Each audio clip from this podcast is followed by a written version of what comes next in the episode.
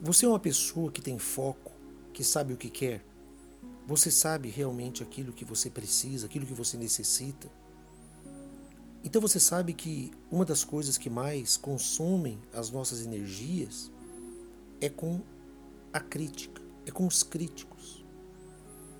A Bíblia diz em Provérbios, capítulo 23, versículo 9: Não fales aos ouvidos do insensato, porque desprezará a sabedoria das tuas palavras.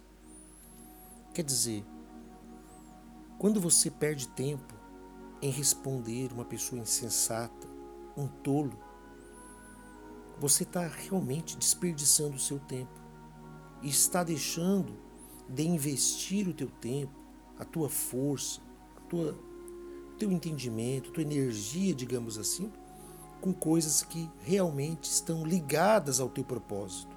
Elas são coisas que estão relacionadas com o teu foco, com o teu objetivo, com aquilo que você deseja, com as suas metas. Aquela pessoa que vive criticando é uma pessoa que ela não, de fato, ela não participa da vida.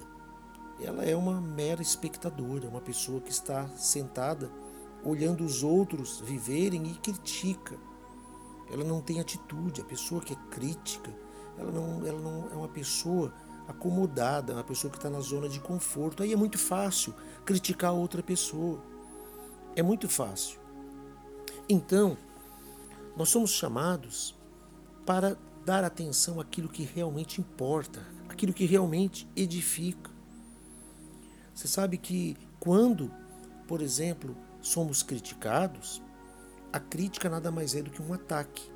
E esse ataque, ele vem atingir as nossas falhas, as nossas deficiências, as nossas debilidades. Enquanto que a disciplina, por exemplo, a exortação, ela aponta para aquilo que é o nosso potencial, para que a gente melhore, é corretiva. E aí é que está a diferença entre aquele que critica e aquele que, ao invés de criticar, procura exortar, orientar. Então, não perca tempo com os tolos, não perca tempo com os murmuradores, não perca tempo com os incrédulos, não perca tempo com aquelas pessoas que não têm compromisso com Deus e com mais ninguém. Fique ligado na sabedoria divina que está nas Escrituras Sagradas. A palavra de Deus é pura, justa, verdadeira. Ao invés de se dedicar tempo para responder uma crítica, para responder um ataque, não faça isso. Despreze isso. E foque-se, foque, concentre as suas forças naquilo que realmente vale a pena.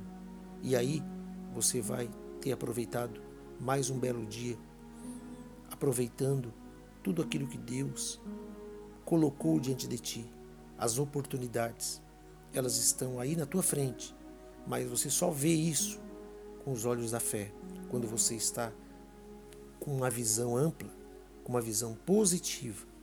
Deus abençoe você, em nome de Jesus.